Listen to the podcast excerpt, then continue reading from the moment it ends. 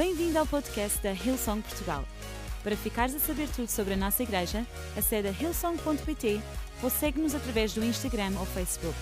Podes também ver estas e outras pregações no formato vídeo em youtube.com.br hillsongportugal. Seja bem-vindo a casa. O título hoje da minha mensagem é Quando Deus diz sete, seis não resolve. Eu vou repetir: quando Deus diz sete, seis não resolve. Uh, vocês já vão explicar porque é que eu uh, escolhi este, uh, o título para esta mensagem, mas deixem-me começar por dizer que eu não sei se é uma coisa normal em todas as culturas. eu fico desconfiado que é uma coisa mais nossa, latina, não é?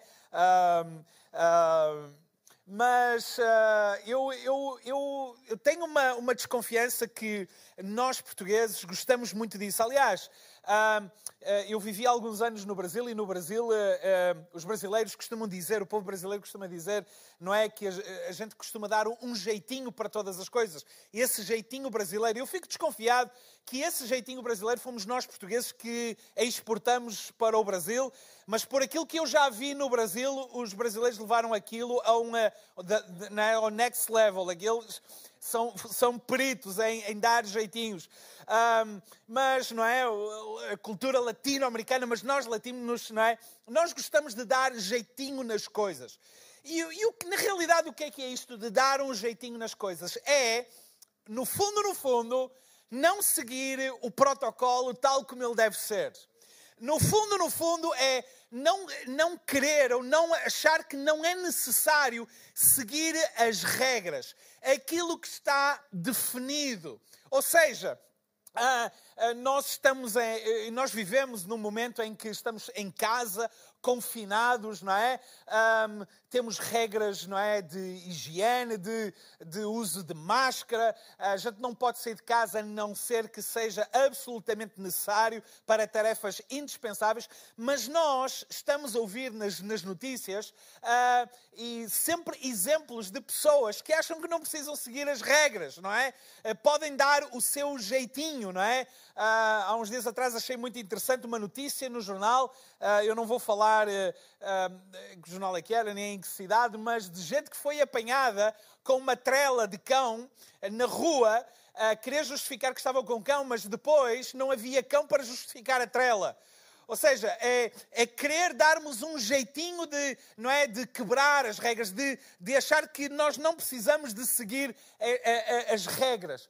Mas quando nós transportamos esta cultura para o nosso relacionamento com Deus, podemos achar também que a gente pode ter o mesmo tratamento para com Deus ou para com aquilo que a Bíblia nos diz. De achar que a gente talvez não precise de olhar nos olhos de alguém e pedir perdão talvez uma oração aos céus, não é? Deus, Deus, olha, perdoa fulano ou fulana de tal e pronto, já está e já está tudo resolvido. Que a gente não precisa de ser generoso na casa de Deus ou que uh, a gente não precisa de caminhar uh, com integridade na vida, que não é que uma uma mentirinha não faz uh, não é não faz mal nenhum, enfim, é uma, não é?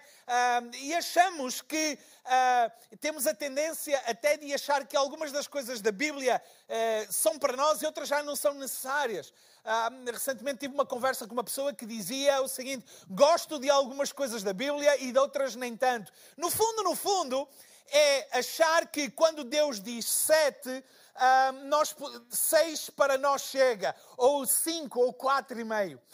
A história que nós vamos ler hoje é a história de um homem chamado Naamã. E Naamã é um personagem eh, muito interessante na Bíblia, porque a Bíblia não nos diz exatamente uh, grandes detalhes da vida dele, mas a Bíblia diz-nos e começa-nos por contar uh, que ele era, uma, uma espécie, ele era o general dos exércitos do, da, da Síria, que na, naquela altura, neste contexto histórico, era a maior potência uh, geográfica, era a maior potência militar daquela altura, era o supremo comandante das forças deste império. E a Bíblia diz-nos que num, num ataque às fronteiras da, da região de Israel, algumas famílias foram capturadas e nessas famílias, capturadas para serem prisioneiros e para trabalharem como escravos na Síria, uma menina foi apanhada e foi servir na casa deste homem, uh, Naamã. Naamã era um homem que tinha um problema muito grave de saúde. Era um problema que naquela altura não havia cura, chamado lepra. E uh, aquela menina diz para a sua senhora, ou seja, a esposa de Naamã, que se eles vivessem em Israel, em Israel havia um profeta que invocaria o nome de Deus e Naamã seria curado.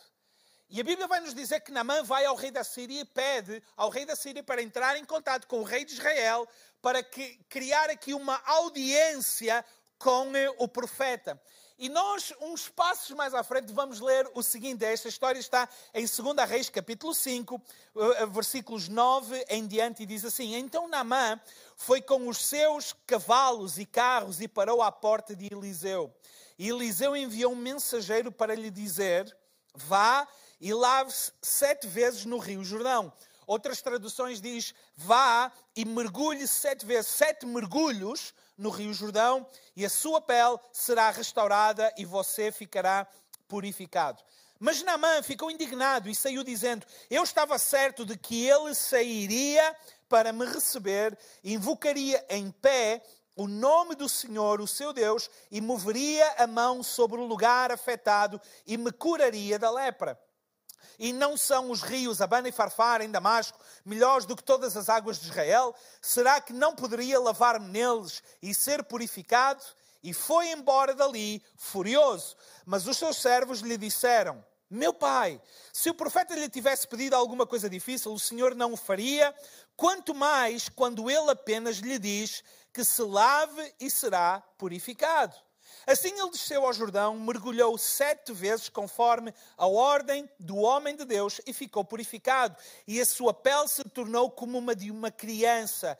Então Namã e toda a sua comitiva voltaram à casa do homem de Deus e ao chegar diante do profeta, Namã lhe disse: Agora sei que não há Deus em nenhum outro lugar senão em Israel. Por favor, aceita um presente do teu servo o profeta respondeu: Juro pelo nome do Senhor a quem sirvo que nada aceitarei. Embora Naamã insistisse, ele recusou. E disse Naamã: Já que não aceitas o presente, ao menos permite que eu leve duas mulas carregadas de terra, pois o teu servo nunca mais fará holocaustos e sacrifícios a nenhum, a nenhum outro Deus, senão o Senhor. Mas que o Senhor me perdoe por uma única coisa: quando o meu Senhor vai adorar no templo de Rimão, eu também tenho que me ajoelhar ali, pois ele se apoia no meu braço, e que o Senhor me perdoe o teu servo por isso. E disse Eliseu: Vai em paz. Esta é uma história muito interessante. É, é uma a história na realidade de Eliseu é uma das histórias na Bíblia que mais me fascinam. Eu uh, uh, uh, acho incrível os detalhes das histórias e, um, e, há detalhes muito, muito preciosos. E esta história ensina-me sete lições que eu acho que são importantes para os dias de hoje, para nós aprendermos nos dias de hoje. Por que, que eu estou a dizer isso? Porque em dias, nos, os dias de hoje uh, são dias em que nós nos sentimos uh, de formas diferentes, tentados a dobrar aqui um pouquinho as regras, de achar que, por exemplo, a gente não precisa lavar assim tantas vezes as mãos. Mas por que, a gente lava tantas vezes as mãos? Por que, a gente passa tanto álcool gel, uh, não é? Não é? Chegar em casa, ficamos com uma camada de mãos tão peganhenta, não é? Por que, que eu tenho que usar sempre máscara? uma distância de segurança não basta. Sabem, em dias como hoje nós temos eh, tendências de achar que a gente não precisa, eh, prestem atenção, a gente não precisa de sete, seis bastam. Mas na realidade, quando nós olhamos até para o relacionamento, para o nosso relacionamento com Deus, percebemos que as regras existem por alguma razão. Não apenas para nos manterem seguros, mas quando nós cumprimos aquilo que Deus nos diz fielmente, nós vamos chegar aos resultados que nós gostaríamos para a nossa vida. Ou seja, a bênção e a fidelidade está em nós não ficarmos no caminho, não apenas cumprirmos quatro e meio, ou cinco, ou cinco e meio, ou seis, ou seis e meio, mas se Deus diz sete, eu vou fazer esses sete, porque eu sei que eu vou ser abençoado. Por isso, na tua vida, se Deus está a dizer que é sete, sete, seis não vão resolver, ok? Então, e por serem sete, este texto ensina-me sete lições que eu quero partilhar com vocês rapidamente. Primeiro, Ouve o mundo à tua volta. Ouve o mundo à tua volta. E eu não estou a falar de estar permanentemente com a televisão ligada, ouvir notícias e ver imagens, Covid para cima, Covid para baixo, ambulâncias para cima, hospitais para baixo. Eu não estou a falar disso. É necessário nós nos mantermos informados, mas ah, deixa-vos dizer aqui um pequeno desabafo. Ah, minha esposa está aqui. Ontem estava a falar aos líderes do campus do Porto. Eu estava a dizer: eu já não consigo, há várias semanas, que eu já não consigo ouvir mais notícias. Eu leio as notícias de manhã nos jornais, assim, as capas dos, dos jornais, assim, rapidamente, transversalmente, e chega porque por muita informação que nos, chega e a informação que nos é passada e a forma como nos é passada, lançam tudo sobre a nossa vida, mas raramente lançam esperança, lançam uh, ânimo e encorajamento. E quando nós estamos imersos em notícias destas e só Covid, desculpem o que eu vou dizer, apenas Covid e só Covid e nada mais além de Covid, tudo aquilo que a gente faz é ficar desesperado. Quando eu digo houve o mundo à tua volta, eu estou a falar das mensagens de esperança que circulam à nossa volta e às vezes nós estamos surdos e distraídos para elas. E elas podem vir de onde menos esperamos e de pessoas que achamos que não têm nada a contribuir para a nossa vida. Eu contei-vos desta menina na casa de Naamã, esta menina escrava que trouxe uma palavra de esperança. Sabem, como uma menina escrava, ela não tinha direito nem sequer de fazer ouvir a sua voz. Mas ela lançou a sua voz como uma semente. E sabem uma coisa? Às vezes as sementes sobre a nossa vida, que vão trazer grande fruto na nossa vida, vêm de pessoas que nós nem esperávamos, de circunstâncias ou de, de lugares que nós nem sequer estávamos à espera. Ouve o mundo à tua volta. Há mensagens de esperança. Há pessoas a quererem trazer esperança. A tua igreja, em que tu estás ligado agora, quer trazer-te esperança à tua vida. Ouve o mundo à tua volta e vais encontrar esperança. Segunda lição: deixa o teu ego de lado. Sabem é que eu estou a dizer isto? Porque nós temos aqui um homem que é uma grande figura dentro do seu país é provavelmente a terceira ou a quarta figura mais importante politicamente na sua nação. Ele é o comandante militar, é o chefe das forças armadas do maior império daquela altura. É um homem com grande estatuto elevado. E ele pega numa grande comitiva. Eu não, eu não sei quantos, uh, uh, quantos Rolls Royces ele encheu de pessoas, não é? Quantos uh, jeeps, não é? A sua comitiva, Mercedes Maybach, todos, e pararam à porta porta do profeta, na esperança de falar com o profeta Eliseu, e Eliseu envia o mensageiro. Namã não foi recebido por Elias.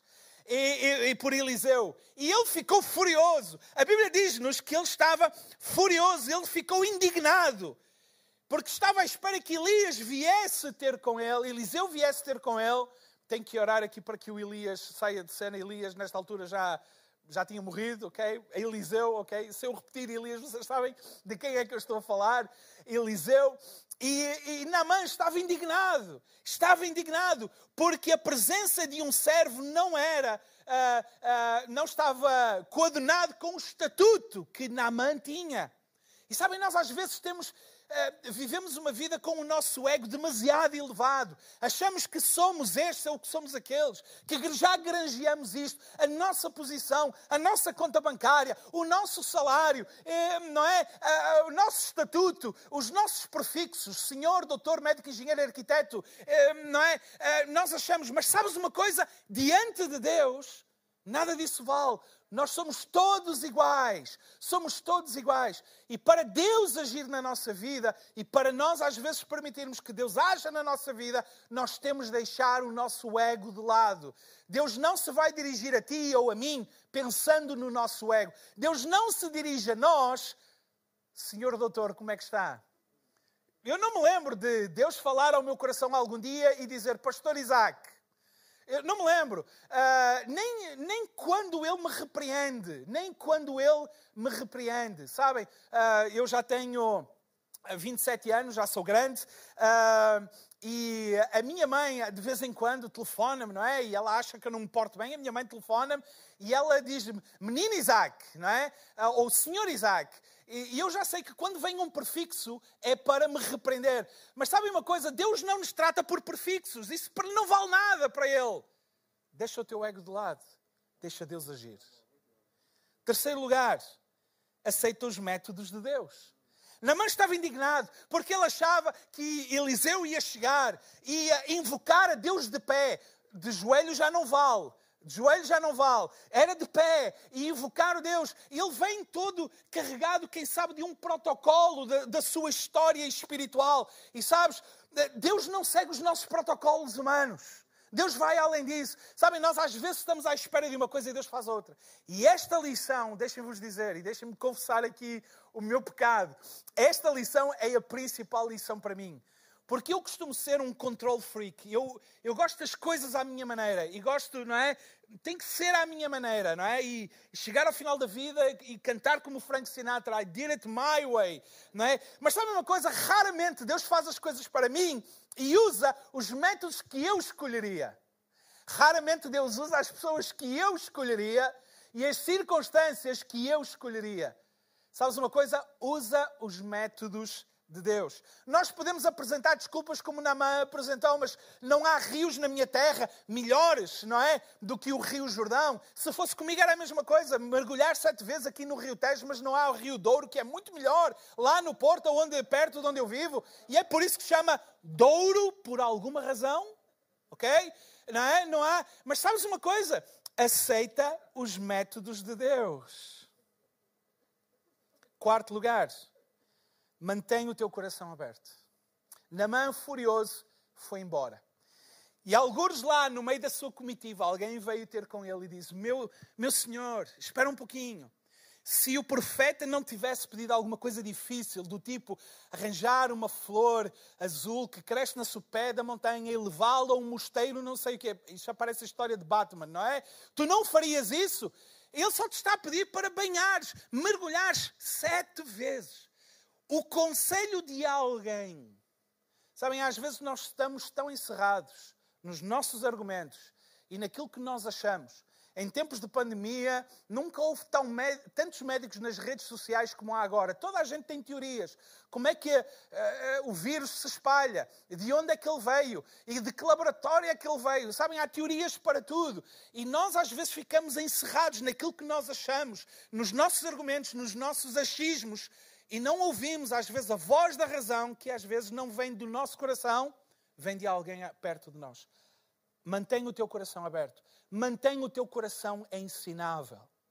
Quinto lugar, vai aonde precisas de ir. É claro que é figurativo nesta hora em que nós não precisamos de ir a lado nenhum, nós precisamos é de estar em casa, ok? É bom que a gente esteja em casa. Mas vai aonde precisas de ir no sentido de faz o que Deus te disse que era para fazer, ok?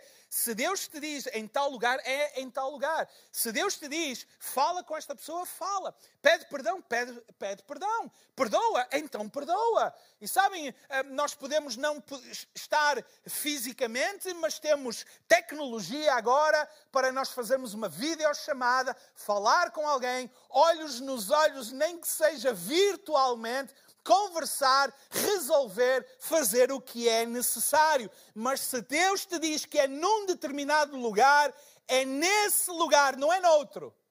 Não é num lugar, não é num lugar genérico. Sabem, nós vamos à farmácia e procuramos medicação genérica porque normalmente é mais barata, ok? Então, se Deus te diz em determinado lugar, não procures o que é genérico. Normalmente não funciona. Se é naquele lugar, é naquele lugar. Ser obediente, ser específico, porque Deus vai abençoar a tua vida. Sexto lugar é justamente isso. Ser obediente. Ser obediente. Eu digo isto muitas vezes ao longo do ano, na igreja, para a minha vida. Não há bênção na desobediência. A obediência coloca-nos sempre no lugar onde as coisas de Deus vão acontecer. A obediência é sempre um passo em direção ao propósito e à bênção de Deus sobre a nossa vida. Se Deus disse, faz. E se Deus disse como, faz dessa maneira. E se Deus te disse de como e quantas vezes, então faz dessa maneira e as vezes que Deus disse. Eu fico a imaginar uh, no terceiro, quarto mergulho, quem sabe num Rio Jordão que parece que Naamã não gostava, ou talvez as águas não eram uh, muito uh, saudáveis, a gente não sabe. Mas eu fico a imaginar uh, uh, ali, depois do terceiro, quarto mergulho, a pensar: mas que, mas que raio é que eu estou aqui a fazer? Vocês desculpem, mas, não é? mas que estupidez é esta? Que paravalheira é esta? Quatro mergulhos, mas, mas nada, nenhuma mancha saiu de mim, nenhuma, nem o meu braço ficou restaurado. À quinta vez ou à sexta vez, e será que, será que vale a pena ir até ao fim? Ser obediente. Sabes uma coisa? É no cumprimento de tudo o que Deus disse que Deus vai fazer tudo o que Ele prometeu. Ok? Se cumprires tudo o que Deus te pede, receberás tudo o que Ele prometeu. Amém? Sétimo lugar. Depois de ser abençoado, depois de curado, depois de ver a sua pele, não é? Como a pele de uma criança. Este é o sonho, eu fico a imaginar, é o sonho de muitas irmãs. Não é preciso cremes, não é nada. Sete mergulhos no Rio Jordão e tratam do assunto, ok? Nem cirurgias plásticas, nem nada, ok? Uh, sete mergulhos no Rio Jordão, ok? Depois de ter sido abençoado, o homem regressa à presença do servo de Deus, Namã, com a sua comitiva para ofertar. E se vocês olharem para o texto e para o texto que vem a seguir, vocês vão ver que esta comitiva vinha preparada para ser generosa com a sua oferta. Sabem uma coisa? Generosidade não é uma ação. Generosidade é um estado de espírito. Generosidade é aquilo que nós somos. Generosidade não é alguma coisa que acontece na nossa vida de vez em quando. Generosidade é aquilo que eu sou permanentemente. Sempre que eu tenho a oportunidade de demonstrar generosidade. Eu não vou ficar aquém, eu não vou ficar ali, eu não vou ficar apenas com aquilo. Eu quero ir mais longe. Como a palavra de Deus me diz, se alguém me pede o vestido, eu vou dar o vestido e a capa. Pedem-me para caminhar uma milha, eu não vou apenas com uma milha, eu vou até à segunda milha. Generosidade é aquilo que nós somos. E sabem uma coisa? Dentro de três semanas nós vamos estar eh, com o coração pela casa, aqui na casa de Deus, onde nós podemos demonstrar essa generosidade a pensar pensar no avanço e no crescimento do reino, não apenas da nossa casa, mas pensando globalmente aonde quer que estivermos. Generosidade. Mas eu não estou a falar apenas de generosidade dos nossos, dos nossos recursos. Eu estou a falar de generosidade dos nossos afetos. Enquanto eu vou pedir à banda para subir, deixem-me focar isto aqui para vocês. Nós temos uma tendência de achar que os nossos afetos são uh, para tempos pré ou pós-pandemia.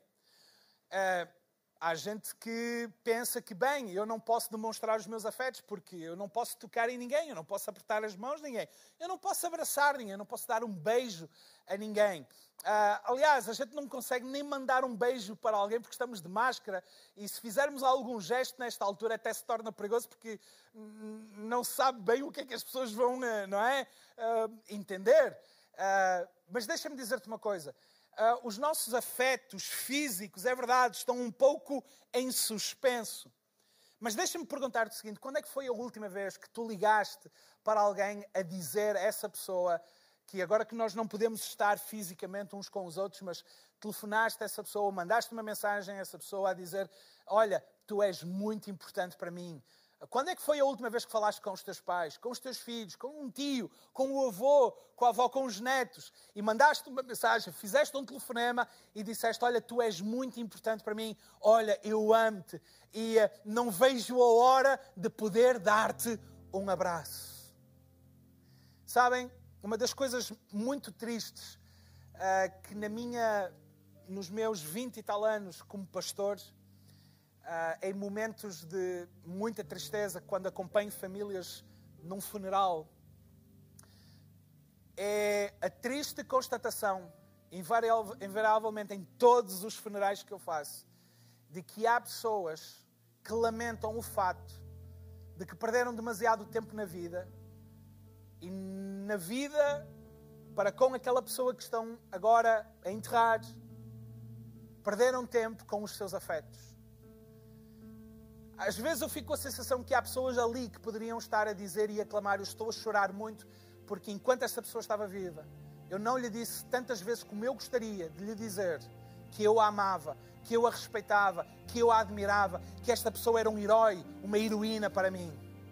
Seja generoso com os teus afetos.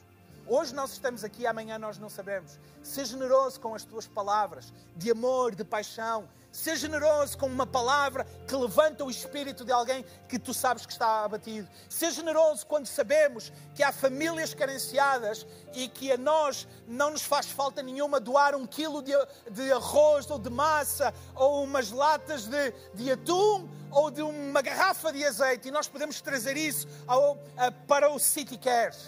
Ser generoso. Ser generoso com o tempo Sabem, nós reclamamos muito que não temos tempo para tudo, mas a palavra de Deus diz-nos que há tempo para tudo debaixo do sol. E eu imagino que se a palavra de Deus nos diz que há tempo para tudo debaixo do sol, e se nós reclamamos que não temos tempo, é porque nós, quem sabe, não estamos a fazer uma boa gestão do tempo que Deus nos dá. Mas vamos ser intencionais, vamos ser generosos. Ser generoso não é uma ação, ser generoso é um traço do nosso ADN. Não há ninguém no universo mais generoso do que o próprio Deus, que nos deu aquilo que nós não merecíamos o seu Filho Jesus. E eu acho, melhor, eu tenho a certeza absoluta, que se nós fomos criados à imagem e semelhança deste Deus, e se Deus habita em nós, e se Jesus é o nosso Senhor e Salvador, esse ADN está em nós e deve ser refletido todos os dias na nossa vida. Eu gostaria de orar por ti que tu estás aí em casa e a pensar uh, nesta gigantesca sala de espera em que se tornou o ano 2020 e o começo do ano 2021. Estamos à espera de dias melhores. Mas sabes uma coisa? Não necessariamente quem espera desespera, mas quem espera sempre alcança.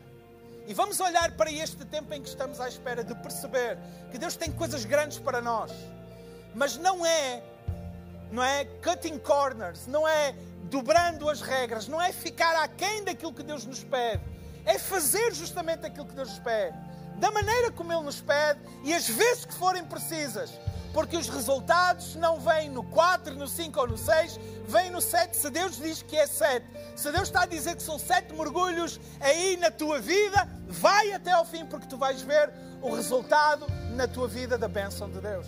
Eu gostaria de orar por ti, por aqueles que estão a dizer, uh, Pastor Isaac, nem imagina as vezes que eu não tenho forças para crer nisso. Eu não tenho forças, não tenho ânimo. Deixa-me orar por ti, para que Deus, nesta hora, possa trazer o seu espírito de uma, de uma maneira muito viva e real sobre a tua vida e te possa encher de esperança e de ânimo nesta hora. E se tu crês nisso, simbolicamente, nesta hora, aonde quer que tu estejas, coloca uma das tuas mãos sobre o teu coração, porque é sobre o teu coração que eu gostaria de orar hoje, nesta manhã. Deixa-me orar por ti. Feche os teus olhos. Paizinho querido, oramos pela nossa vida, pelo nosso coração. Pai, sobre a nossa vida, sobre o nosso coração, vem agora, Senhor, o teu Espírito de uma forma muito real e viva, falar à nossa vida, Senhor, nos trazer força, ânimo e coragem. Aviva, Senhor, aviva a nossa lembrança para nos fazer lembrar e relembrar que nós não estamos sozinhos, que tu estás conosco, que tu, Senhor, não estás em suspenso, que tu não estás contagiado com esta pandemia. Obrigado, Senhor, porque tu nunca nos deixas, nem nunca nos abandonas. Nós louvamos e bendizemos o teu nome, em nome de Jesus. Amém. Amém.